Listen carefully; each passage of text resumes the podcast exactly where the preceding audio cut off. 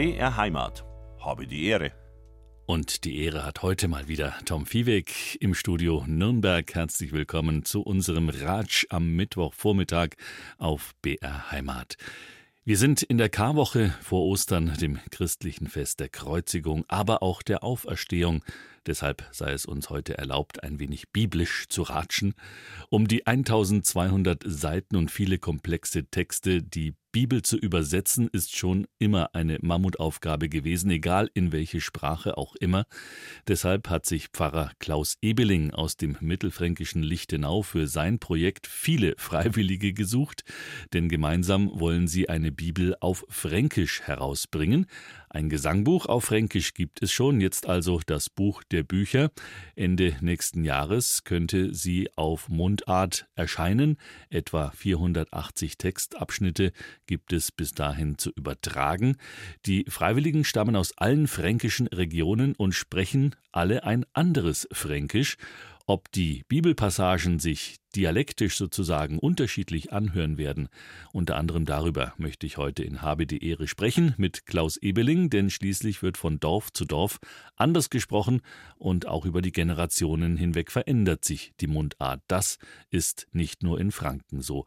Aber auch das anstehende Osterfest wird ein Thema sein, natürlich, warum Ostern als das höchste Fest der Christen gilt und was hinter österlichen Traditionen wie beispielsweise auch dem Erzählen von Osterwitzen steckt. Seit vielen Jahren engagiert sich Klaus Ebeling im Arbeitskreis Mundart der Evangelischen Kirche in Bayern, der sich für Gottesdienste und auch für biblische Texte im Dialekt einsetzt. Inzwischen hat sich dieser Kreis als Verein organisiert. Der fränkische Psalter, ein von Herrn Pfarrer Ebeling und seinen Mitstreiterinnen und Mitstreitern übersetztes Gesangbuch auf Fränkisch erfreut sich bereits großer Beliebtheit bei Gottesdiensten und auch außerhalb. Einen schönen Vormittag, Herr Pfarrer Ebeling, und habe die Ehre. Habe die Ehre. Ist Ihnen das noch äh, ein Begriff, dieser Ehrbegriff, den man sich unter Menschen zuwirft? Weil ansonsten muss ich Sie ja fragen, haben Sie vielleicht ein Problem als Geistlicher, weil ja der Ehrbegriff Ehre sei Gott in der Höhe ja eher dem Gott vorbehalten ist als den Menschen, zumindest so in der Liturgie, wie man es kennt? Äh, nein, überhaupt nicht. Aber mir ist es tatsächlich jetzt letztes Jahr nochmal begegnet. Da hat nämlich ein junges Brautpaar sein Motto des Traugottesdienstes und des ganzen Festtages unter das Motto, ähm, es ist uns eine Ehre, aber mit Ä geschrieben, ah. weil das nämlich ein Leben, Nebenerwerbslandwirt war, äh, der leidenschaftlich auch Getreide anbaut. Okay, also Wortspielereien sind auch da erlaubt. Genau. Äh, wenn man einen Bibeltext übersetzt, äh, sei es aus einer Fremdsprache oder tatsächlich aus dem Deutschen ins Fränkische, wie Sie es momentan mit Ihren Mitstreiterinnen und Mitstreitern tun. Ähm, sind da Wortspiele auch erlaubt oder muss man da sehr konsequent am Text bleiben und sehr genau arbeiten? Also es gibt ja viele schöne Bibeltexte, die von sich aus sehr bildreich sind. Und äh, in der fränkischen Mundart gibt es die Bilder auch und manchmal sind sie sogar noch viel äh, griffiger. Mhm. Und ähm, und es ist eigentlich äh, gerade die, die, hohe Kunst, eigentlich dahin zu kommen, dass man auf so einen, so einen bildreichen oder bildhaften fränkischen Begriff eigentlich hinkommt. Haben Sie da ein Beispiel, welchen bildreichen Begriff Sie beispielsweise meinen, im Kopf haben jetzt? Ja, dass also äh, Gottes Stimme oder, oder Gottes Wort wie ein zweischneidiges Schwert ist. Ähm, das das gibt es also tatsächlich im, im, im, Fränkischen auch, oder beziehungsweise es gibt, glaube ich, in einem Psalm gibt es das Wort, ähm, äh, dass eben äh, Menschen auch mit, mit ihrem Mund wie, einem, wie mit einem Schwert äh, ja, kämpfen oder, mhm. oder agieren. Und dann gibt es den, den schönen fränkischen Begriff, das ist ja Schwertgoschen die Schwertgoschen. Die kommt also dann vor. Man diskutiert dann auch, ob das ein adäquater Begriff ist oder nicht in Ihrem Team. Ähm, gleich zu Beginn, um mal einfach einen, einen Höreindruck zu haben, wie Sie arbeiten bei der Bibelübersetzung ins Fränkische, lauschen wir da einfach mal in so ein, eine Kreativsitzung hinein. Also Psalm 64 ein Psalm Davids vorzusingen. Da würde ich sagen, wir nehmen ein Psalm von David zum Singer. Zum, zum Singer. Singer. Dann die ihre Zunge schärfen wie ein Schwert, mit ihren giftigen Worten zielen wie mit Pfeilen. Oder hat es bei uns im Dorf einen Ausdruck gegeben, die Schwertgoschen. Schwertgoschen. Dann machen wir gleich so weiter mit, mit, mit ihrer Schwertgoschen. Schwertgoschen. Mit zwei T. Sie sind kühn mit ihren bösen Anschlägen. Mit ihrem bösen Vorraum. Attacken. ja, ja, mit zwei D und zwei G. So, also die Schwertgoschen klingt natürlich nicht sehr biblisch und auch nicht sehr ehrfürchtig, ähm, aber hat es dieser Begriff geschafft tatsächlich? haben, Ja. Sie, haben Sie den redigiert durchgehen lassen? Nein, die, die, die Damen, die machen ihre Sache sehr gut. Da muss man fast eigentlich gar nichts mehr korrigieren. Ähm, wir haben das auch jetzt äh, umgestellt. Also die, die Idee, äh, dass das alle, dass alle Texte von ein oder zwei oder, oder einem ga- ganz kleinen Haufen korrigiert werden oder, oder gegengelesen werden, ähm, das gibt es eigentlich so nimmer, sondern äh, als ich gemerkt habe, wie groß die Flut an Texten ist und wie der Umfang dann sich äh, entwickelt hat, da haben wir dann ähm, gesagt, wir bilden Regionalgruppen. Mhm. Also es so drei bis sechs Leute, die in einer Region eh schon wohnen, also die gemeinsame Mundart haben, äh, die sich treffen und sich über ihre Texte austauschen und die sich gegenseitig korrigieren. Weil dann braucht es einfach nicht noch irgendeine Instanz, die, die dann angeblich alles besser weiß und kann, sondern die haben das Bestmögliche rausgeholt. Und das ist eigentlich schon mal ein großer Vorteil. Da werden wir im Laufe unserer Sendung noch mal reinhören, wie das äh, so aussieht, wie da jeder seinen regionalen Zungenschlag sozusagen mit einbringt. Sie haben gesagt, das Fränkische hat durchaus mm, bildhafte Elemente. Es klingt ein bisschen blumig auch, wenn man es quasi übersetzt. Auf der anderen Seite, wir könnten diese zweistündige Sendung auf typisch Fränkisch auch relativ kurz fassen, indem ich Sie fragen könnte, und, Herr Pfarrer? Passt schon. Ja. Und dann wäre es vorbei. Ja, Das ist so, äh, ja, das höchste Lob natürlich, dieses passt schon auf der einen Seite. Andererseits heißt alles klar oder von mir aus auch reg dich nicht auf, passt schon, alles in Ordnung, alles unter Kontrolle. Aber ähm, das verstehen die Franken schon unter einer ausführlichen Konversation. Naja, es ist ja immerhin so, dass wenn der eine fragt und, dann, dann steckt er ja schon drin, er, er erkundigt sich nach seinem Wohlergehen. Ja, also es ist eigentlich durchaus ernst gemeint. Mhm.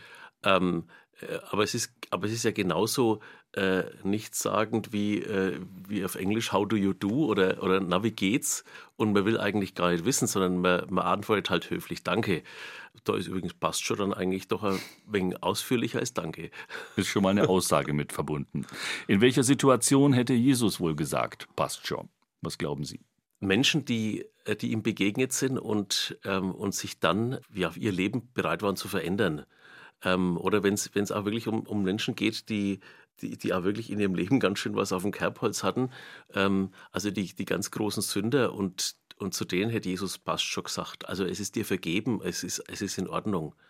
Ja, und, und auch, auch zu dem, der dann da äh, neben ihm am Kreuz hängt, dem er ja dann auch noch vergibt. Ne? Hm. könnte man jetzt genauso sagen, äh, das passt schon, du bist Gott recht, du hast es wenigstens verstanden, dass da einer ist, der uns so vergeben kann und, und uns das ewige Leben schenken kann. Oder wenn Jesus im Garten Gethsemane dann abgeholt wird, von den römischen Legionären verhaftet wird und die Jünger wollen ihn verteidigen, das Schwert erheben, hätte er wahrscheinlich auch gesagt, passt schon. Seid ihr mal ganz ruhig, das passt schon so. Das Ja. ist schon so vorgesehen. Ja, beziehungsweise zu dem Petrus, der ja das Schwert zieht, Mhm. lass er mal stecken. Ne? Genau, passt schon. Und das ist ja auch die Vorgeschichte zum Osterfest letztendlich, der Beginn des Leidensweges und letztendlich des Kreuzestodes und dann der Auferstehung. Darauf werden wir in der zweiten Stunde von Habe die Ehre noch ausführlicher eingehen. Was ist denn Ihr persönliches Lieblingswort auf Fränkisch? Es gibt da bei uns in, in den Dörfern im Knoblauchsland, aber das ist, das ist nicht sehr weit verbreitet, ist ja ein wenig, sind, sind ein wenig so zwei so besondere Begriffe eigentlich. Das eine ist, äh, das ist ein Gmutier.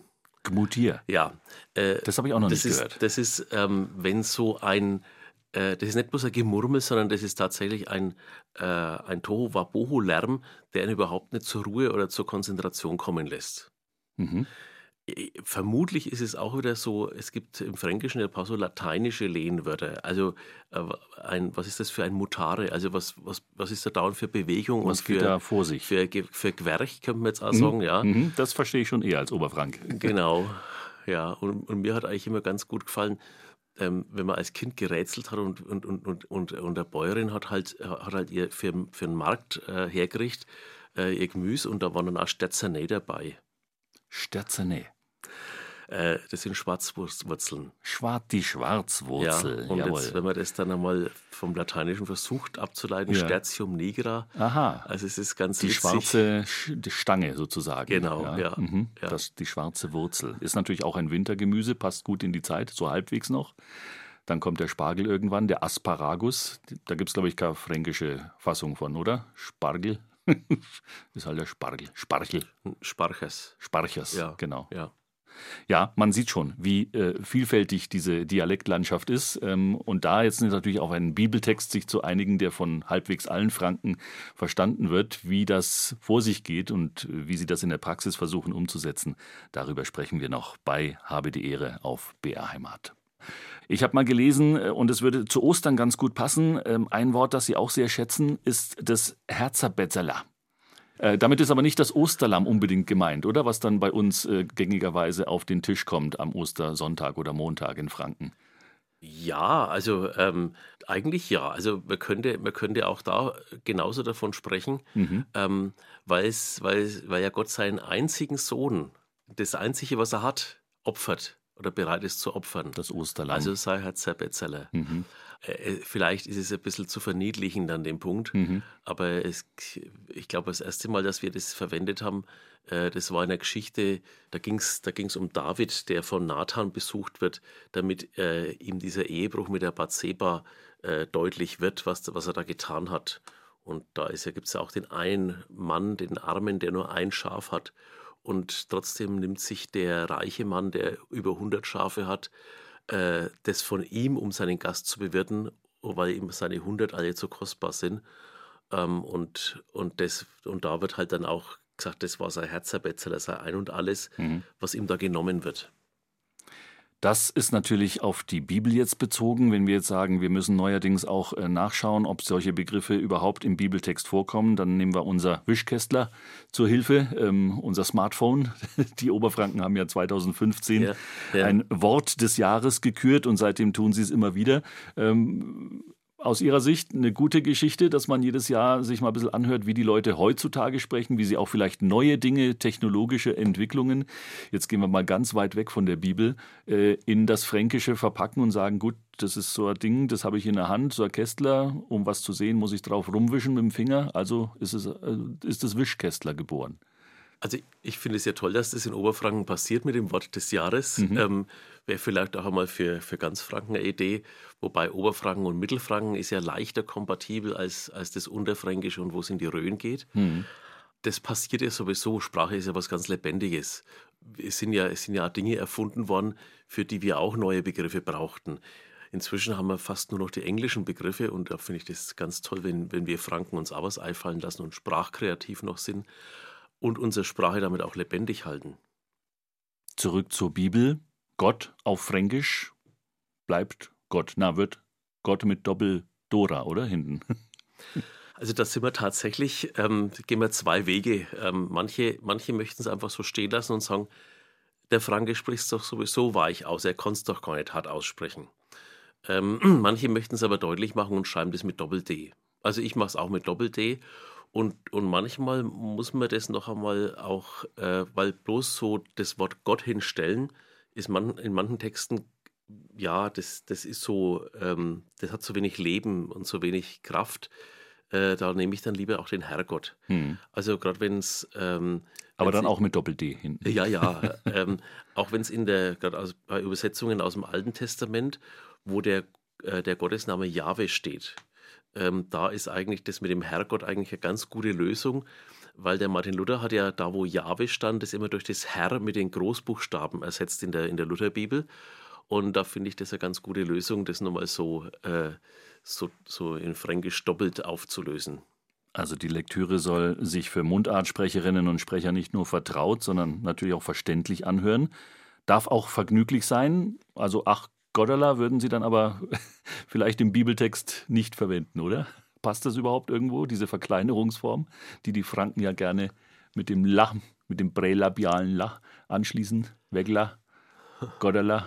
Ja, ähm, es, es, gibt so, es gibt so kleine, äh, ich glaube, so kleine Probleme, wo man mal so erschrickt und sowas sagt. Ähm, ich weiß nicht, ob es da in der Bibel jetzt Entsprechung gäbe. Ich denke, dass das fränkische Allmächt, das, das passt öfter mal äh, in, einen, in einen Bibeltext, äh, wo man das übersetzen kann.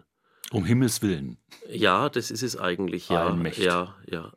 allmächtiger Gott. Ja, Ja. Damit sind wir ja auch irgendwie beim Thema.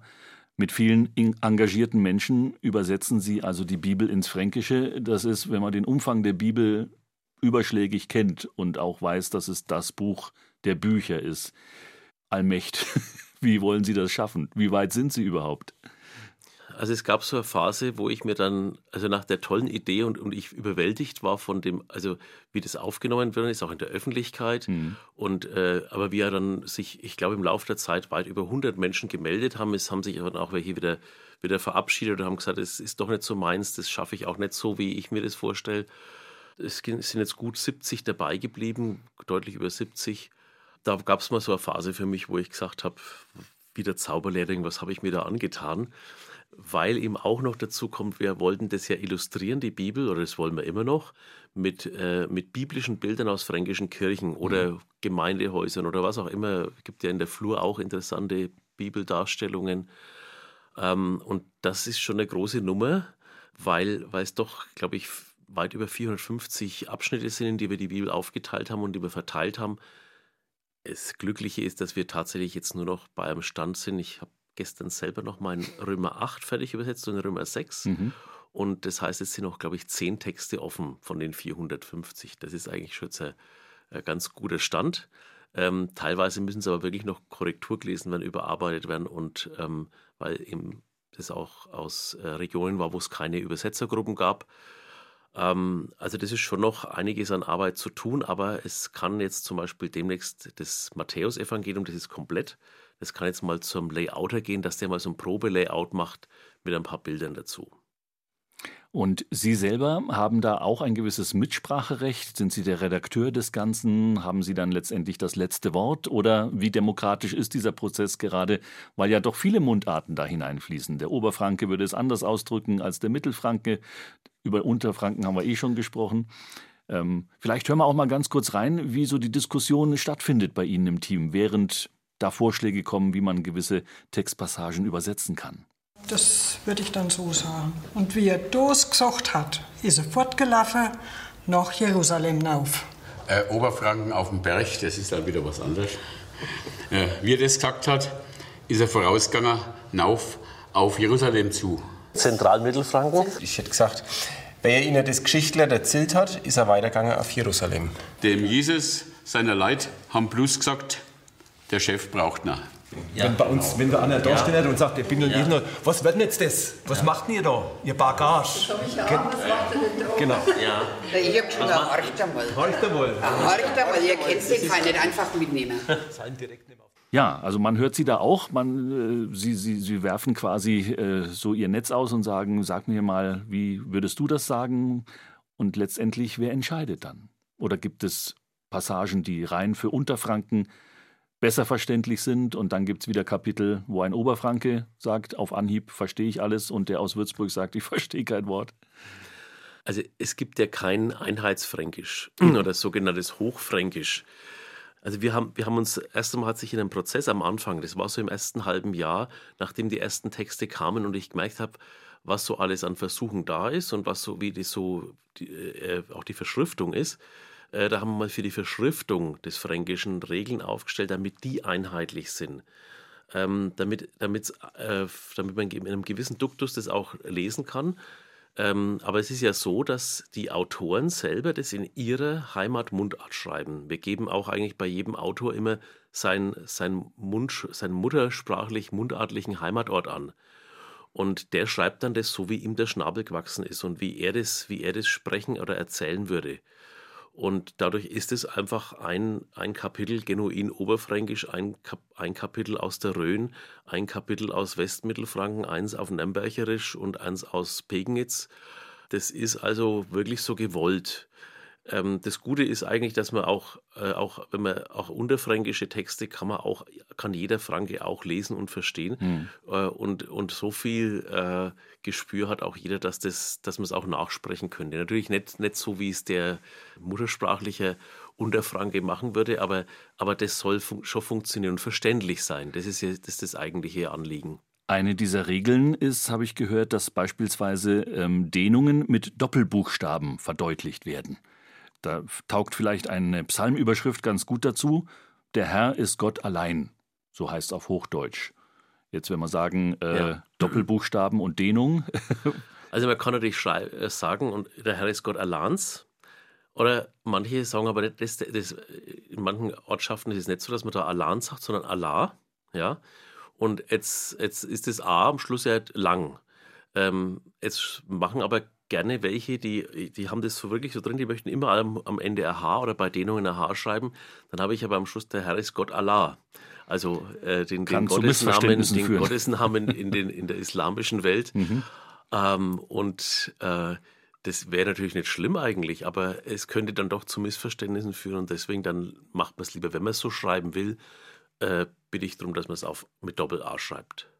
Klaus Ebeling ist zu Gast, Gemeindepfarrer aus Lichtenau in Mittelfranken und Bibelübersetzer. Jetzt haben wir über die Mundart schon gesprochen und über unser Fränkisch heutzutage. Wenn wir uns jetzt mal zurückversetzen in die Zeit von Jesus Christus nach Galiläa, an den See Genezareth, nach Jerusalem, selbst am Kreuz auf Golgatha, äh, müssen wir und können wir davon ausgehen, dass Jesus selbst auch quasi Mundart gesprochen hat? Man ist sich ziemlich sicher, dass Jesus Aramäisch gesprochen hat. Das ist äh, die, die, die, eigentliche, die eigentliche Sprache, äh, die dort vorgeherrscht hat. Ob er es jetzt mit einem ganz besonderen Einschlag von Nazareth getan hat, das war ja so auch so Stadt auf dem Berg und äh, eigentlich eine ärmliche Stadt, kann man sagen, in der Zeit. Vermute ich auch ganz stark, weil ja ähm, es gibt so ein Indiz, ähm, die, die Magd des hohen Priesters, die den Petrus darauf anspricht. Der schleicht sich ja, nachdem Jesus verhaftet worden ist, äh, in den Hof des Hohen Priesters, wo er das erste Mal über Jesus verhandelt worden ist. Ähm, und da erkennt sie ihn an der Sprache und du bist doch auch einer, ja, du sprichst ja wie einer aus Galiläa. Und äh, dann ist eigentlich klar, also es hat in diesem, innerhalb des, dieses Aramäisch auch nochmal Dialekt gegeben. Mhm. Ähm, wobei Jesus ja auch äh, ja, diese gewisse Grundbildung hatte, dass er dass er eben die, die Torah lesen konnte. Also hat er auch Hebräisch lesen und sprechen können. Also auch die, die für ihn, kann man sagen, gottesdienstliche Sprache.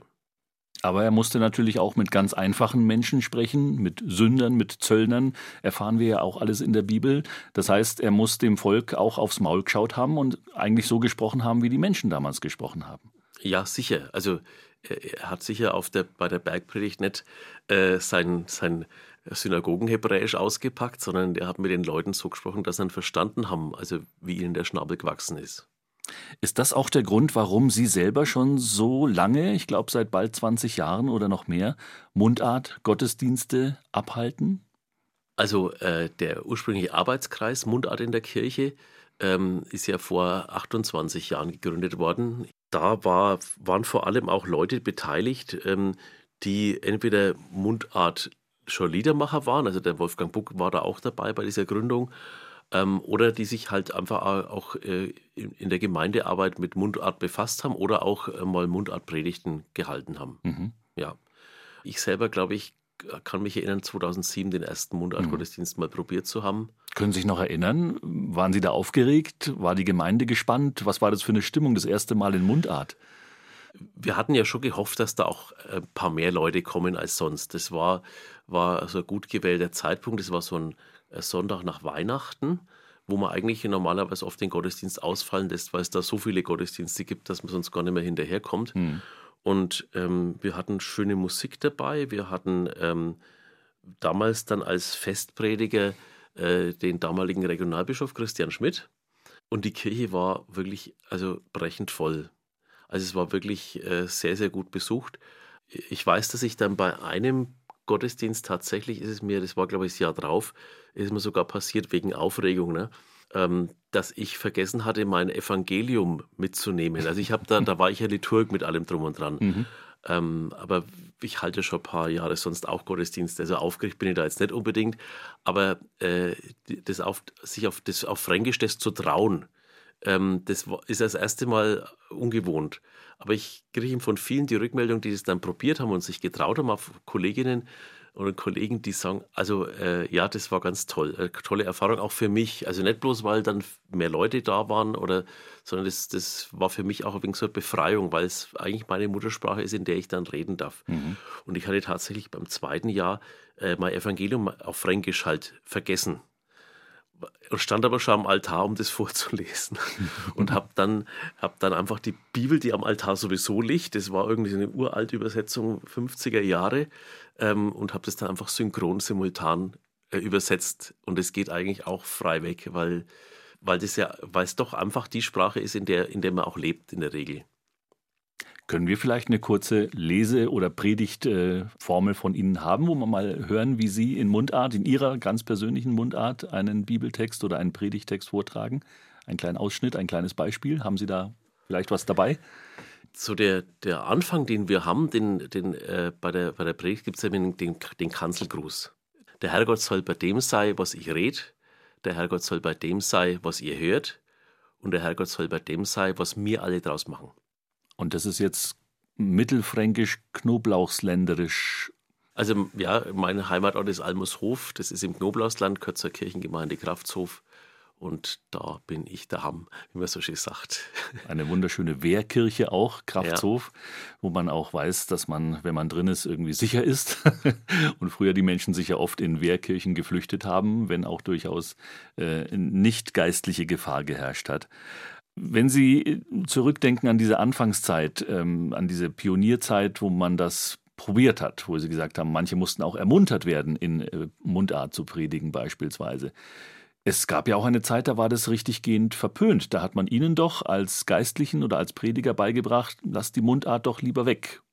Haben Sie da sozusagen eine kleine Revolution losgetreten damals? Ich würde es jetzt nicht Revolution eigentlich nennen. Das war eigentlich, eigentlich war es immer, es ist immer noch ein bisschen anstößig. Es gab ja so Beurteilungsbögen ähm, auch über ja, Predigten. Ja, ne? genau. Da haben also Sie Noten den, bekommen quasi. Ich habe den, mal, ich hab den mal entdeckt als Mentor, als ich eine Vikarin hatte. Mhm. Ähm, da habe ich im Internet dann gesucht, ähm, äh, erste Predigt mit, mit, mit, mit beurteilen, mit drauf schauen.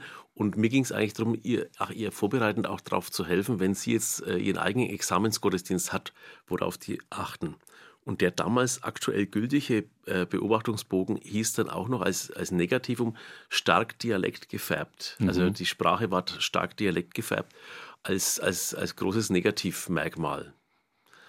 Und äh, da habe ich mir gedacht, na, wir sind doch schon weit weg, weil es gab, glaube ich, schon vor äh, fast jetzt zehn Jahren einmal eine Kampagne auch vom Kultusministerium, äh, die das Dialektsprechen in der Schule auch wieder sehr gefördert hat und äh, propagiert hat auch, ähm, weil, weil erwiesenermaßen es so ist, dass wenn Kinder im Prinzip dann zweisprachig lernen, also nämlich in ihrem eigenen Dialekt und, in, und, und gleichzeitig in der äh, in der hochdeutschen Standardsprache, äh, dass das also wirklich Intelligenz fördert auch, als dass, wenn man also Kinder zwingt, also ähm, äh, nur so zu reden, wie sie schreiben dürfen.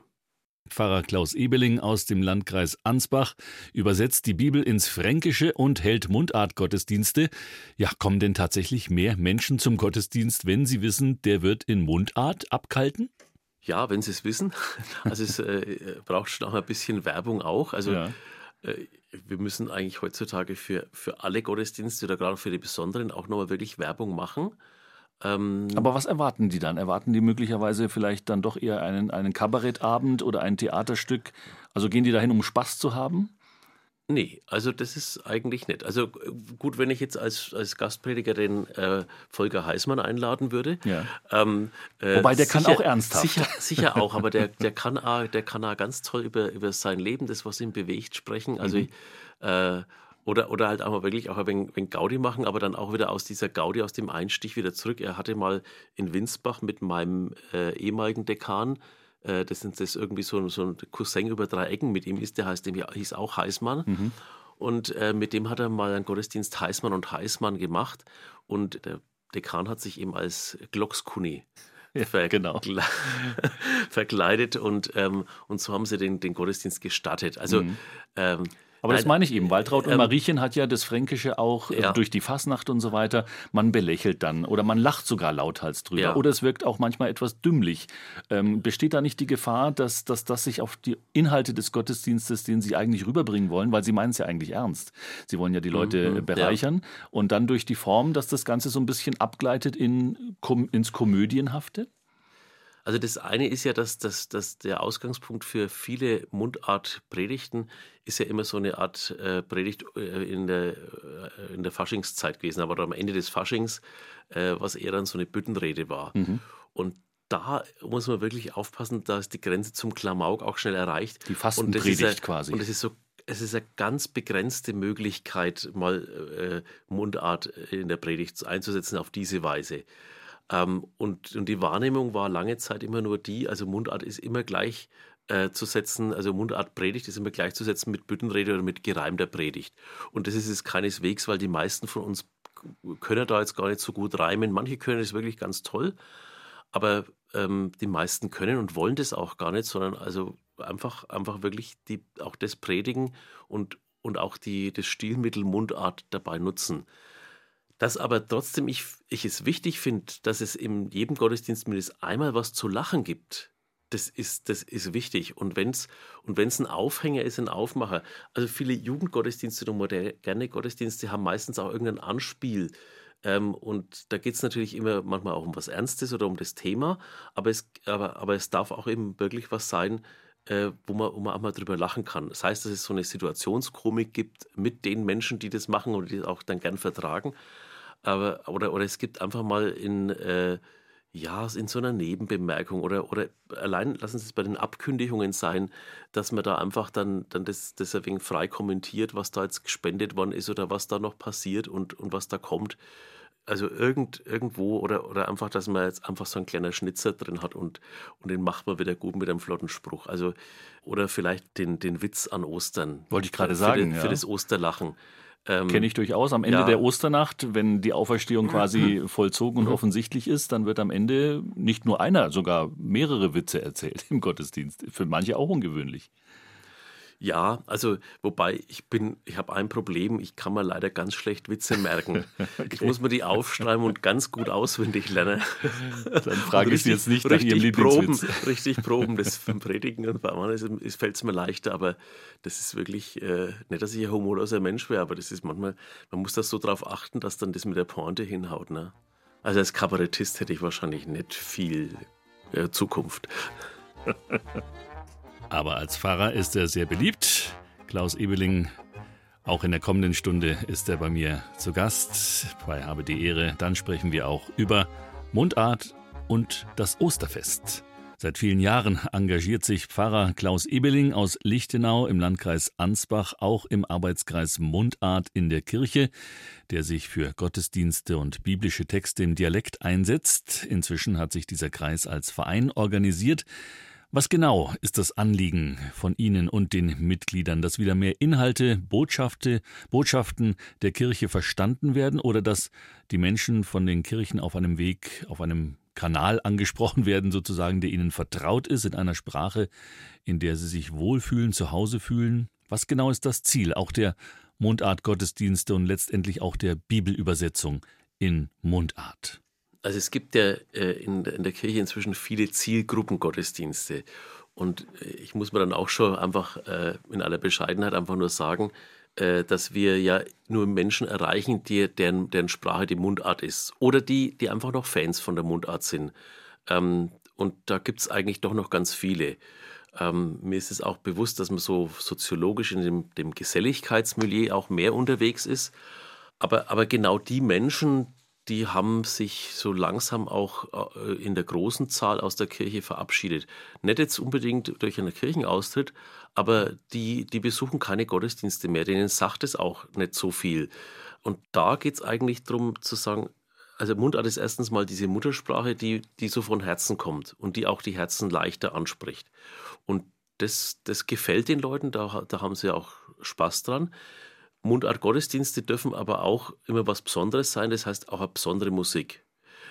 Ich kann aber auch genauso sagen, es darf mal ein Gottesdienst sein, wo auch nur die Orgel das begleitet, mit einem guten Organistin ist das, dann kann man da auch wirklich auch viele nette Sachen erleben. Ähm, wenn sich zum Beispiel einer auf einen fränkischen Gottesdienst vorbereitet und sagt, ja, das Vorspiel ist halt der Pachelbel-Kanon, weil der Pachelbel halt ähm, äh, ja, Musiker, Komponist war in Nürnberg, St. Sebald Und, ähm, und da ist so die, die, die Verbindung, aber dass es auch mit, mit Akkordeon, mit, mit, mit, mit, ein, mit einer kleinen äh, mit, mit Gitarre, Harfe, Zither, sonst was sein darf, das ist eigentlich äh, schon auch, dass es was Besonderes ist, was man bietet, wo ich auch wirklich auch, auch Spaß dran habe, dass ich hingehe und hinkomme. Also äh, ich denke, die, die Motivation vieler Menschen in den Gottesdienst zu kommen, die hat auch durch Corona nochmal abgenommen, mhm. weil man halt doch auch die Erfahrung gemacht hat, man kann auch seine Füße bequem hochlegen und den Fernsehgottesdienst schauen. Aber da gibt es halt leider noch keine Mundartgottesdienste. Aber dafür natürlich schon auch Musik unterstützte. Sie haben gerade einige durchaus typische Instrumente erwähnt. Wenn wir mal einen Choral zugrunde legen, den wir vielleicht alle kennen, weil er sehr bekannt ist, Lobe den Herrn, den mächtigen König der Ehren.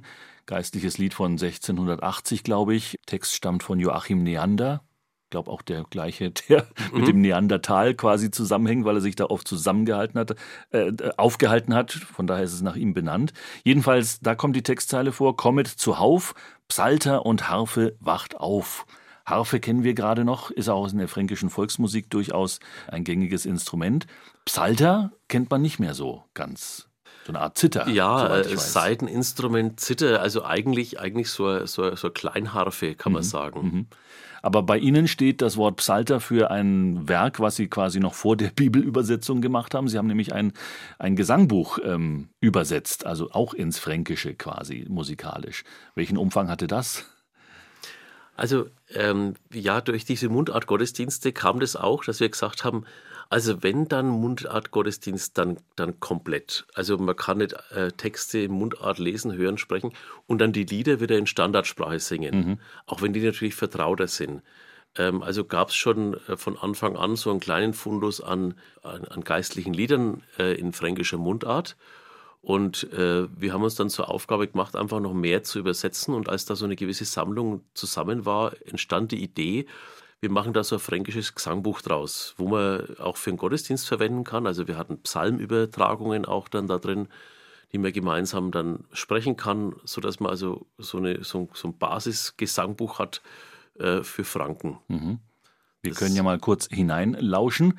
Ähm, das ist jetzt ein, ein Lied, was wir gleich hören werden. Das beruht nicht auf einem Psalm, sondern eher auf einem Gleichnis, das Jesus mal erzählt hat.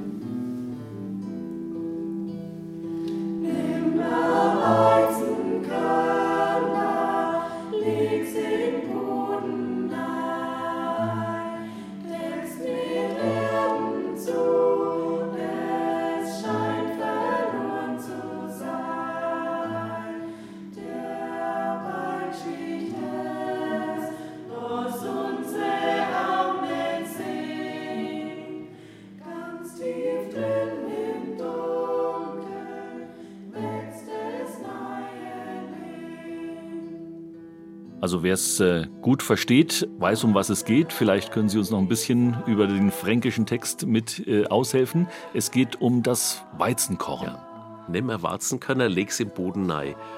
Der englische Urtitel eigentlich, der, dem dieses Lied zugrunde liegt, ist äh, Now the Green Blade Rises. Mhm. Und äh, es geht darum, um den Satz von Jesus, wenn das Weizenkorn nicht in die Erde fällt und stirbt, dann ist es verloren, dann bringt es keine Frucht. Aber wenn es aber stirbt, dann äh, wächst es auf und bringt viel Frucht. Und ähm, äh, das wird ja auch als, äh, als Bild, Bildnis für seinen eigenen Tod, für sein eigenes Sterben und wieder Auferstehen gesehen. Sind wir wieder und, bei Ostern. Und darum ist das Weizenkorn tatsächlich so ein Auferstehungssymbol auch. Und äh, also eigentlich ein, ein sehr schönes äh, Symbol, weil man dann auch nochmal ganz deutlich in der Erde, in dem Boden, es ist ja finstere Nacht, aber dann die, die Sonne des Ostermorgens, die erwärmt diese Erde und erweckt dieses Weizenkorn zum, zu neuem Leben. Es muss in der Erde sterben, aber es äh, wächst ein neues Leben hm. draus. Hm.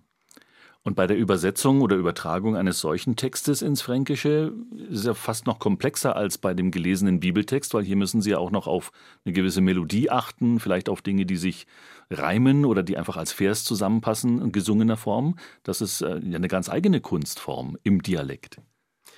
Also Silbenzahlen zu beachten, das genau zu zählen, dass es also dass die Textverteilung passt. Da habe ich auch äh, sowieso Respekt vor jedem anderen äh, Liederdichter. Ähm, es ist in Mundart manchmal schwerer, weil der, der Wortschatz oft nicht so leicht passt. Also die, die, die Zahl der, der Reimmöglichkeiten ist begrenzt und es soll sich ja trotzdem abwechseln und nicht immer das Gleiche sein.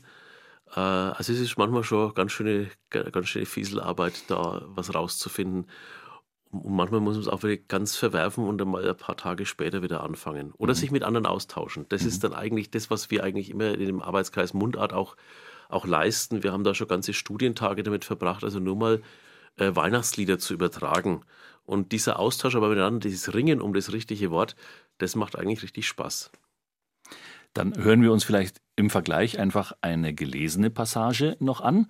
Das ist tatsächlich ein Psalm, den Sie uns mitgebracht haben und der auch mit Ostern zu tun hat. Rein jetzt von der Nummerierung müsste es soweit sein. 118, glaube ich. Genau, der Festpsalm für Ostern. Psalm 118.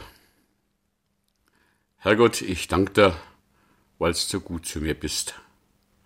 Heid und aller doch. Wie ich mich gefärcht hab, hab ich den Herrgott geschrien. Und er hat's gehört und mir geholfen. Weil, wenn der bei mir ist, fürchte mich nicht. Wer kann mir schon was Auto? Manchmal kannst du bloß auf den Herrgott verlassen und auf keinen anderen.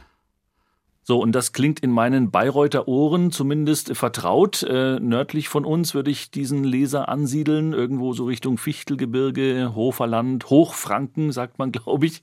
So die Gegend. Liege ich da richtig? Ja, das war der HG Koch aus Zell. Ähm, ich glaube, so die Münchberger Gegend in, dem, mhm. in der Richtung. Okay. Ja.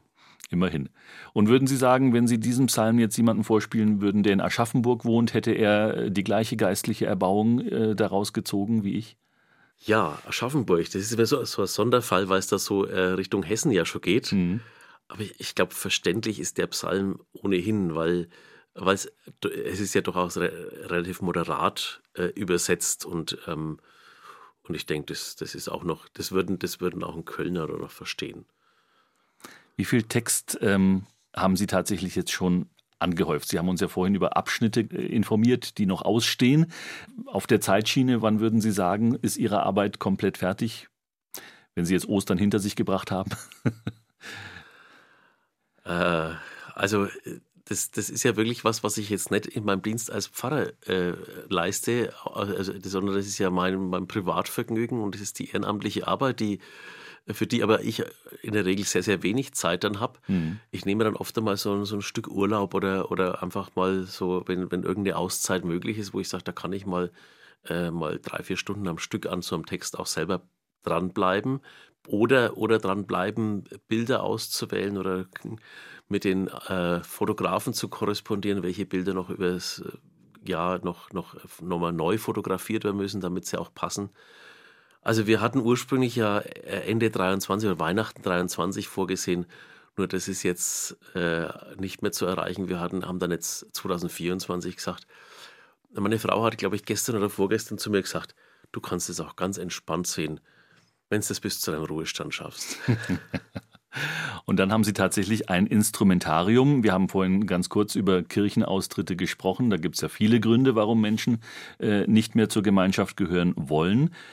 Wollen Sie tatsächlich mit diesem Projekt auch Menschen zurück zur Kirche holen?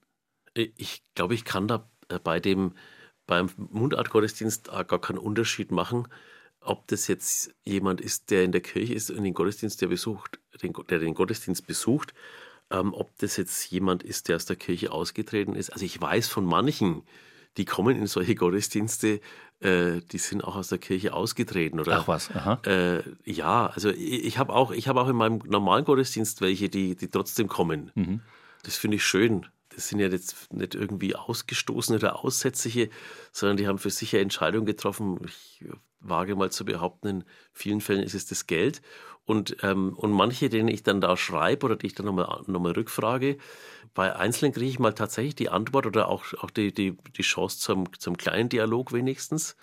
Mit einem jungen Mann zum Beispiel, mal, den ich selber konfirmiert hatte. Mhm. Ähm, und der mir das einfach dann, dann auch nochmal erklärt hat, was so gerade im Moment bei ihm so anschauungsmäßig läuft. Und äh, wo ich auch sagen kann, ich finde es toll, dass du das mir wenigstens sagst und, und, und da dir Gedanken machst Ähm, und, ähm, und dass man, dass man dieses, diese Offenheit auch noch sich behält auf beiden Seiten, zum Gespräch und zum Austausch und zum, zum Dialog.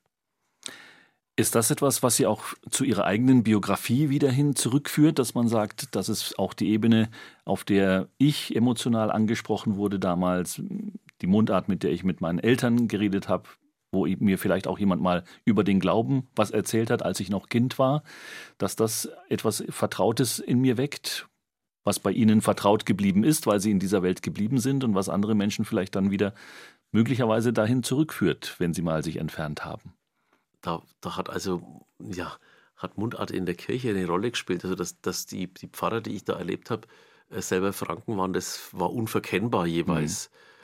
Ähm, Ihr Deutschlehrer war auch Vorzeigefranke. Fitzgerald Kuss nämlich, ne? Haben ja, wir knallhart Sie, recherchiert. Sie wissen ganz viel über mich, ja. Ich weiß nicht, ob er sich noch an mich erinnert. Ja. Ähm, der große Autor von Schweiggrub, ja, ja, ein Theaterstück in Mundart verfasst. Ja. Aber er konnte natürlich auch Hochdeutsch sprechen, so wie Sie auch, wenn Sie jetzt mit mir sprechen, ja nicht unbedingt tiefstes äh, Knoblauchsländer Fränkisch sprechen. Nein, das machte er auch nicht. Ne? Aber, genau. Ähm, aber geht es, ja, für mich geht es vielleicht, vielleicht da in die Kindheit zurück, dass das eigentlich ähm, aber einem gewissen Punkt, und da hat jetzt tatsächlich Fitzgerald Kuss noch, ein, noch einen Stellenwert, bevor er eigentlich mein Lehrer geworden ist. Äh, das war, glaube ich, in der 8. oder 9. Klasse, ich weiß es nicht mehr. Ähm, äh, äh, da war ähm, das bei uns immer so, ja, es, es ist irgendein so Feiertag, man sitzt mit der Familie zusammen und, ähm, und was, was läuft jetzt? Läuft eigentlich gar nichts. Man wartet auf den, auf Kuchen, der, der noch kommen soll. Man ist schon voll vom Essen. Und ich habe immer ganz so Mundartbüchler gehabt, irgendwas. Und dann hat mir meine, äh, meine Tante hat mir dann einmal das, das Buch Schweigbub geschenkt. Und das habe ich dann, das habe ich dann rezitiert okay. äh, vor der Verwandtschaft. Später sind dann noch diese, diese schöne Büchler von dem Franz Bauer, die Betthupferler dazukommen mit der berühmten Christbaumspitz und anderen wirklich schönen, schönen Gedichten, die aber da, an denen man auch merkt, wie sehr sich dann auch das Nürnbergerisch und das Fränkisch auch wieder verändert hat im Laufe der Zeit. Ja, Ostern naht. Morgen schon ist Gründonnerstag. Wir sind in der Karwoche viel zu tun. Natürlich für einen Gemeindepfarrer, der Sie ja auch sind, Klaus Ebeling in Lichtenau im Landkreis Ansbach. Auf der anderen Seite, es ist äh, selbst verglichen mit Weihnachten und der Adventszeit, das zum Ende des Kalenderjahres ja irgendwie bedeutender erscheint, ja zweifellos trotzdem das höchste Fest der Christen. Ja, auch wenn es so äh, tatsächlich in der Praxis gar nicht so erscheint, aber, aber Ostern ist tatsächlich das wichtigste Fest. Äh, schlicht und einfach ist die, die Osterbotschaft, die die Frauen aus dem leeren Grab mitbringen äh, und, und den Jüngern weitererzählen. Die Frauen übrigens die ersten, die es sind, das ist immer wieder, soll man mal wieder auch deutlich hervorheben, mhm. äh, dass es, ähm, dass die, die, die Trägerinnen der Osterbotschaft als erste sind, die sagen, der Herr ist auferstanden, er ist wahrhaftig auferstanden. Und das ist, wird, der, wird die Motivation überhaupt, äh, überhaupt Kirche, Gemeinde zu sein, äh, kommt aus diesem Satz raus. Also macht euch auf, das Leben geht weiter. Ihr müsst nicht in der Trauer verharren. Das ist eigentlich die wichtigste Botschaft für alle Menschen. Und wie hört sich diese Botschaft auf Fränkisch an? Ja, ich habe es jetzt einmal als Beispiel, äh, das, das ganze ähm, Evangelium, das also an, an Ostern vorgelesen wird, das ist Matthäus 28. Wie dann der Sabbat rum war und gerade die Sonne für den ersten Tag in der Woche aufgegangen ist, da sind die Maria Magdalena und die andere Maria kummer und wollten nach dem Grab schauen. Da hat plötzlich die Erden nur mal bebt, weil ein Herrgott sei Engel vom Himmel rohkummer ist. Er ist zum Grab hin und hat den Star weggerollt und sie draufgehockt. Er hat gleicht wie der Blitz und seine Glader waren schneeweiß. Vor lauter Angst haben die Wachen so arg zittert, dass ohnmächtig worden sind und weh tot am Boden gelegen worden. Der Engel hat zu die Frauen gesagt, der da ich nicht fürchten. Ich war schon, ihr wollt nach dem Jesus schauen, den sie ans Kreuz geschlagen haben. Aber der ist nimmer da, er ist aufgeweckt worden vor die Toten, so wie er es immer gesagt hat. Kommt her und schaut euch an, wo sie ihn hingelegt haben. Und jetzt schickt euch und geht schnell zu seinen Jüngern und sagt ihnen, er ist auferstanden von den Toten. Er geht euch voraus nach Galiläa, da werden dann sehen. Auf mein Wort könnt ihr euch verlassen. Sie sind gleich gerannt, der Schrecken war ihnen nur in die Knochen, Aber sie waren auch voller Freude. Sie sind schnell zu die Jünger gegangen, dass ihnen die Botschaft von dem Engel bringe. Da ist auf einmal der Jesus selber vor ihnen gestanden und hat gesagt, Grüß Gott.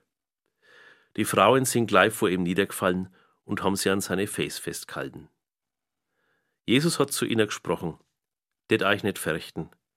Geht zu meine Brüder und Schwestern und sagt ihnen, dass nach Galiläa gehen sollen. Da werden sie mir dann wieder singen. Das klingt sehr vertraut und gleichzeitig ist es ja auch so, gut, es ist ein Bibeltext, kein Predigtext, aber Mundart macht auch Dinge einfacher, oder? Einfach zu verstehen. Auch die Sprache ist eine einfache Sprache, was ja auch der Verständlichkeit dient. Unbedingt, ja. Wir haben uns vor anderthalb Jahren bei unserem Studientag damit befasst, mit dem Thema Mundart und leichte Sprache. Mhm. Also, was nochmal interessant ist, einen, einen schon übersetzten Mundarttext nochmal auf, das, auf die Leichtigkeit der Sprache hin zu überprüfen.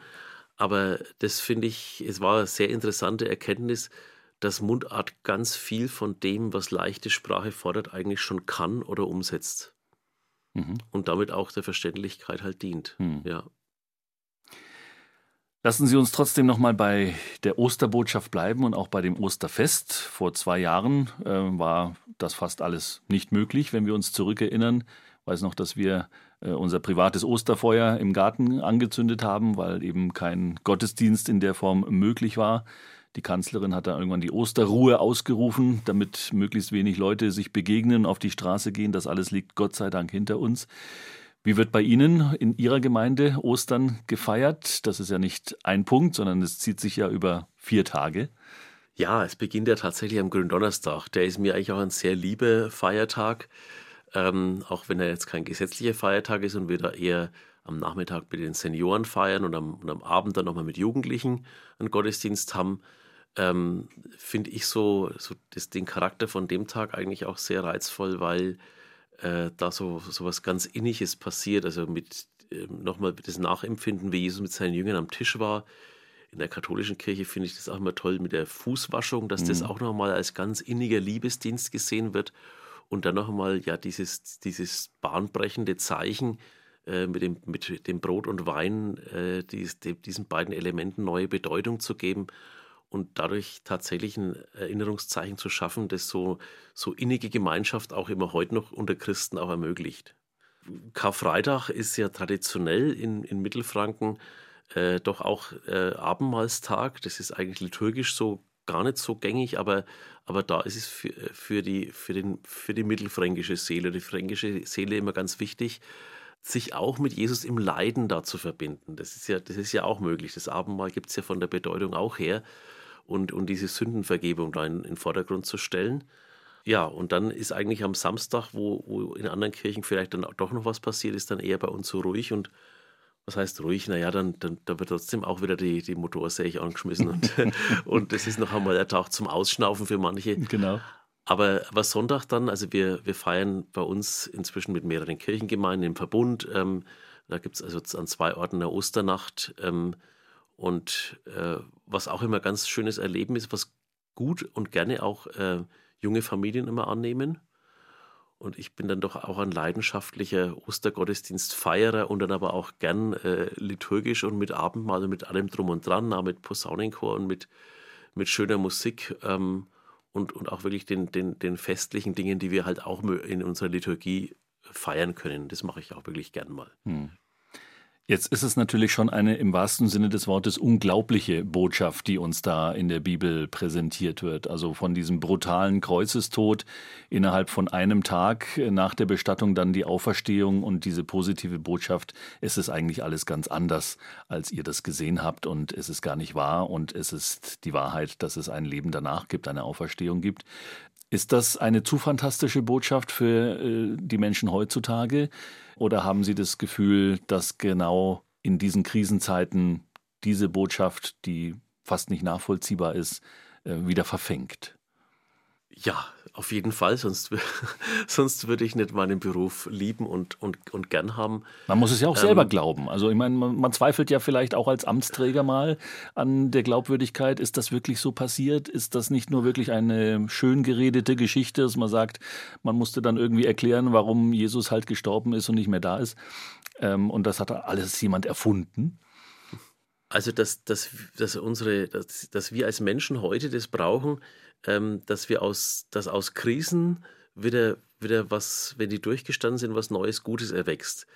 Das ist eine ganz wichtige Botschaft. So ein Wechselbad der Gefühle, wie, wie das, wenn man Ostern bewusst mitgeht, mit, also wirklich jeden Tag das mal mitfeiern würde, mhm. äh, das, das kann schon eine, eine, harte Schule sein, aber, aber eben eine Schule, die einen, glaube ich, wirklich auf, auf die Realität des Lebens wieder vorbereitet. Ähm, deswegen heißt es ja auch die, äh, die heilige Woche, äh, diese, diese, vor, diese österliche Woche und oder auch dieses, äh, dieses, wo man eigentlich sich sagt, da soll man sich wirklich eine, eine Auszeit nehmen und das wirklich, wirklich miterleben und genießen. Weil wer, wer nur den Karfreitag erlebt, der kommt nicht, der kommt nicht zur Auferstehung und das ist, das ist auch wichtig. Also ich, ich denke, man kann, man kann da auch einen, einen, einen Weg mitgehen, der so symbolisch steht, auch für, für die Krisen des Lebens, aber auch für das, für das Feiern, also für das schöne Feiern. Also das ist ja auch der Gründonnerstagabend erst einmal, dieses tolle Fest des Lebens nochmal miteinander feiern, aber dann eben, dann eben die totale Krise hinterher. Es gibt, gibt genug Lebensgeschichten, wo, wo, wo noch ein tolles Fest gefeiert worden ist. Und dann, und dann kommt äh, wenige Tage später diese die Diagnose Krebs und, mhm. ähm, und die ganze Familie ist erschüttert und, und muss, muss damit umgehen. Und da, weil sie mich eben auch nach, nach Zweifeln gefragt haben, äh, da muss ich auch damit umgehen. Also es ist äh, eine schöne Aufgabe, dass ich solche Menschen begleiten kann, aber es ist auch eine schwere Aufgabe. Und, äh, und wenn, wenn ich da auch sage, ich, ich bete ein halbes ein Jahr für, für jemanden, wo, wo ich sage, der, der darf eigentlich nicht sterben, das darf jetzt eigentlich nicht sein, weil, das, äh, weil der viel zu jung ist und, ähm, und es passiert trotzdem. Da, da habe ich dann mit meinem Herrgott auch einiges zu, zu diskutieren oder auch, auch ihm zu klagen, dass, dass das mir nicht gefällt. Auch, auch wenn ich halt stehen lassen muss, dass er, dass er einer ist, der viel größer ist und der, der, der auf andere Weise dann Macht über Leben und Tod hat und, und dann aber auch hoffentlich wieder das Leben denen schenken kann, die da in Trauer sind. Mhm. Und, und dann ist eigentlich ja die Aufgabe für die da zu sein, die, die trauern und irgendwie da rauskommen müssen. Und da da hat diese Botschaft schon eigentlich, also hatte diese Botschaft wirklich Kraft und, und auch, auch solche Kraft, dass sie wirklich auch heilen kann. Aber ein bisschen Geheimnis bleibt schon. Also wir haben vorhin darüber gesprochen, wie klar manchmal die Mundart Dinge erklärt, die sonst theologisch verklausuliert sind. Aber Glauben heißt nun mal nicht wissen. Das heißt, das Geheimnis, und oftmals ist in der Bibel ja von dem Wort Geheimnis die Rede, das Geheimnis des Glaubens bleibt schon letztendlich. Also das Fragezeichen bleibt immer in, im Kopf. Manchmal ist aber Glauben auch ganz gewiss sein.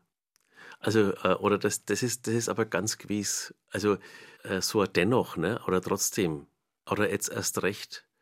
Es ist ja tatsächlich so, ähm, selbst, selbst Menschen, die jetzt nicht glauben, die müssen sich gerade mit solchen Vokabeln auch wieder aufrichten und sagen, jetzt erst recht oder, oder trotzdem, ja. Ich habe dafür äh, äh, ein gutes Denkmuster oder eine, eine, wirkliche, eine wirkliche Hoffnung. Und ähm, ja, das im Glauben äh, ja, manches muss ich einfach auch so stehen lassen. Was Gott, was Gott will, was er tut, kann ich ja immer so sagen, wer bin ich kleiner Mensch, dass ich da Gott eigentlich reinreden darf oder kann.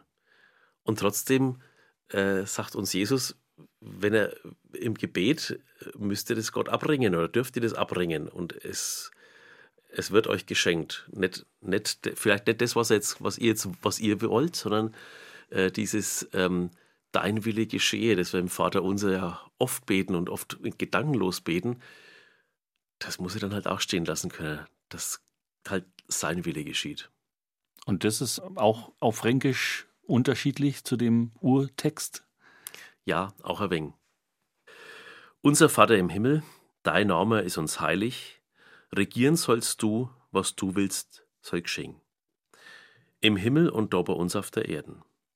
Gib uns heut, was wir brauchen zum Leben, und vergib uns unsere Schuld, so wie auch mir denen vergeben, die uns was oder haben. Führ uns nicht in Versuchung, aber erlöse uns vom Bösen.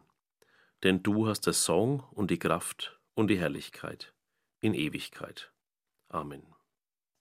Im Knoblauchsland aufgewachsen, haben wir gehört, Herr Ebeling, äh, heute in Lichtenau äh, zu Hause, da auch schon sehr lange Gemeindepfarrer. Viele Menschen kennen Lichtenau nur als Autobahnausfahrt und selbst wenn sie dann runterfahren auf die Bundesstraße, dann sehen sie das Wichtigste, was Lichtenau zu bieten hat, nicht, weil die Festung, äh, für die Lichtenau bekannt ist, nicht irgendwo oben am Berg thront, sondern man muss sie wirklich suchen. Was ist für Sie diese Gegend, die ja auch konfessionell eine sehr interessante ist, weil gleich im Nachbarort gibt es dann eine katholische Enklave und dann wieder eine evangelische. Das ist ja ein was für Franken ja eh typisch ist, ein Flickenteppich, ist bei Ihnen da zwischen Wolframs Eschenbach, Ansbach und Lichtenau ja fast in jedem Ort gibt es einen Konfessionswechsel. Ja, in der Gemeinde, wo ich vorher war, in Immeldorf, gibt es sogar einen ganz interessanten Konfessionswechsel. Da äh, gibt es ein Dorf Wöldendorf, das ist eigentlich äh, immer evangelisch gewesen und das haben sie eingemeindet nach Wolframs Eschenbach. Also in einen, einen der katholischsten Orte mhm. äh, in der Umgebung. Äh, das, ist, das ist auch ganz spannend. Also, also ich, ich denke, da gibt es eigentlich immer gutes Miteinander. Ähm, vielleicht ist da Ökumene äh, umso leichter, weil man ja die gleiche Sprache hat. Mhm. Ja, die sind, die sind auch fränkisch-katholisch und wir sind fränkisch-evangelisch. Also es ist, es ist, ist glaube ich, ähm, wenn man es jetzt so, so mal nimmt, ja, also die, vor allem, weil sie es traditionell schon immer sind, finde ich das immer spannend und, und da gibt es eigentlich gar keine äh, Berührungsängste mehr, Gott sei Dank. Das heißt, die Sprachgrenze ist dann noch weiter nördlich, die kommt dann schon zum, zum Nürnberger Sprachraum, der ja, glaube ich, wiederum so ein bisschen durch die gutturalen Laute, die ich so aus Nürnberg kenne, ja doch eher so auch dem, dem Oberpfälzischen wieder zugewandt ist, dass da zumindest Einflüsse da sind. Ja, ja, also diesen, diesen Sonderstatus von Nürnberg, dass er dass der Dialekt eigentlich, jetzt wenn man es wissenschaftlich stark bajovarisch gef, gefärbt ist durch, die, durch das, den Oberpfälzer Einschlag, das mögen die Nürnberger natürlich nicht so gern hören, aber ich gebe es halt selber zu, ich muss es ja auch annehmen. ähm, und ähm, aber, aber jetzt, dass, dass wieder die einen oder die anderen für sich beanspruchen, was auch immer wieder passiert, ne? Äh, dass, dass Franken einander belehren wollen, aber, aber so hast du es nicht. Ja, da musst du einfach mal sagen, so hast du es bei uns nicht. Das ist eigentlich das, wohin wir eigentlich mit dem mit Mundart in der Kirche wollen, dass man sich das einfach gegenseitig mal so erzählen kann und austauschen kann. Ja, aber so sagen es mir und so sagen es mir. Mhm. Und es ist trotzdem richtig. Also, äh, weil es eben meine Sprache ist. Wer Dialekt spricht, wird zwar nicht immer von jedem verstanden, aber er kann ja auch ausgegrenzt werden. Und wir wissen ja auch, dass Kindern oft empfohlen wird, für die Schule oder für Prüfungen, wie auch wir schon in der ersten Stunde thematisiert haben bei den Predigten, diese leicht Dialekt oder stark Dialekt gefärbte Sprache zu vermeiden. Haben Sie das Gefühl, dass der Dialekt langsam verschwindet, auch aus den Schulen, gerade aus den jungen Generationen? Oder gibt es neue Bewegungen, wo Sie sagen, da kommt aber auch wieder zurück oder punktuell so, punktuell so? Was ist Ihre Erfahrung, ohne dass Sie jetzt ein Sprachwissenschaftler sind? Ja, also ich, ich habe ja immer noch mit jungen Menschen zu tun als, als Konfirmandinnen und Konfirmanden, junge, jüngere Tochter noch, die da daheim noch ist mhm. und ähm, wo man auch mitkriegt, wie da äh, in den sozialen Medien da auch getextet wird. Und das ist ja spannenderweise, es ist ja Umgangssprache, aber das ist ja ganz viel Fränkisch dabei, trotzdem noch. Mhm. Äh, das, ist, das ist spannend und es wird auch noch Fränkisch geredet. Also das ist, das ist es, glaube ich, gar nicht so, dass das so, so verschwindet. Es gibt so die Tendenz, äh, dass, dass, dass aus der Schule man, man kommt und hat dann tatsächlich, da bemühen sie sich noch mehr, irgendwie so, so eine Art Hochdeutsch zu, zu sprechen. Aber das ist ja im Prinzip äh, auch nur Umgangssprache. Interessant war jetzt, glaube ich, das war letzt, letztes Schuljahr am Ende, wollte in einer, am Ende einer Projektwoche eine äh, Schule äh, in Neuendettels, auch Realschule, wollte ein Projekttage Mundart machen und wollten einen Mundart-Gottesdienst mit mir am Ende machen. Blöderweise war ich da terminlich dann, dann verhindert. Mhm. Hätte ich aber gern gemacht. Also äh, wenn die, wenn die nochmal wollen, oder, dann, dann wäre das wirklich eine ganz spannende Geschichte. Ähm, und da gibt es auch andere Projekte mit Schülerinnen und Schülern, die zwar schon älter sind oder länger her, aber mal die äh, mal den, denen einen Evangelientext zu geben und den äh, in ihre Muttersprache auf Fränkisch zu übersetzen das, da kommen tolle Sachen immer dabei raus. Das heißt, da höre ich so ein bisschen raus, als vielleicht auch Zusammenfassung unseres heutigen Gesprächs im Ratsch auf BR Heimat Heimat ist nicht unbedingt ein Ort, Heimat ist auch nicht unbedingt ein Gefühl, manchmal vielleicht schon. Heimat sind Menschen, aber Heimat ist ganz viel eben auch Sprache. Ja. So eine Art mobile Heimat, die man immer dabei da, hat. Da, wo ich verstanden wäre. Ja. Ähm, ich habe mal so, so einen Text geschrieben, da, wo man so in, in verschiedene äh, Länder reist, also immer weiter weg von der Hamm. Ne? Wenn in Italien am Nach Nachbartisch so ähm, à la Gerhard Polt äh, jemand am Nachbartisch halt, jetzt wäre mir Scheiferl aber lieber als die Nudeln da, ne? Mhm. Äh, dann haben wir da ein gewisses Verständnis auch. Oder man freut sich halt, ach ja, Franke, aber halt, naja, einer, der halt jetzt nicht so ganz flexibel ist, was das Kulinarische betrifft. Und wenn man jetzt in, in Japan im Restaurant nebendran äh, jemanden Berlinern hören würde, dann würde man sich auch freuen. Das ist nämlich auch meine, Heimatsprache, ist halt meine, Heimatsprache Deutsch oder ja, ein deutscher Dialekt. Also das, das, das fand ich da, weil ich den, den Gedanken mal nachzuvollziehen, Heimat ist da, wo ich verstanden war oder wo ich, wo ich andere gut verstehe. Schön, dass wir uns heute über zwei Stunden gut verstanden haben. Ähm, die Bibel auf Fränkisch, wann ist äh, mit ihr zu rechnen? Wann dürfen wir schon Vorbestellungen aufgeben im Buchladen? Also Gott will und, und ich einmal wieder ein wenig Zeit habe dafür, denke ich, äh, zu Weihnachten 24. Hm. Und was wäre für Sie das größte Lob am Ende Ihrer Arbeit? Ein Bastschor vom Landesbischof? ja, ich würde mich freuen, wenn das Gleiche, was viele sagen, äh, wenn es ein Ausgänger nach dem Gottesdienst. Ich mache das immer noch gern, dass man die Leute verabschiedet und äh, das war voll. Arg schön und arg interessant. Pfarrer Klaus Ebeling aus Lichtenau, vielen Dank fürs hier gewesen sein und ein schönes Osterfest Ihnen. Danke, auch ein gesegnetes Osterfest.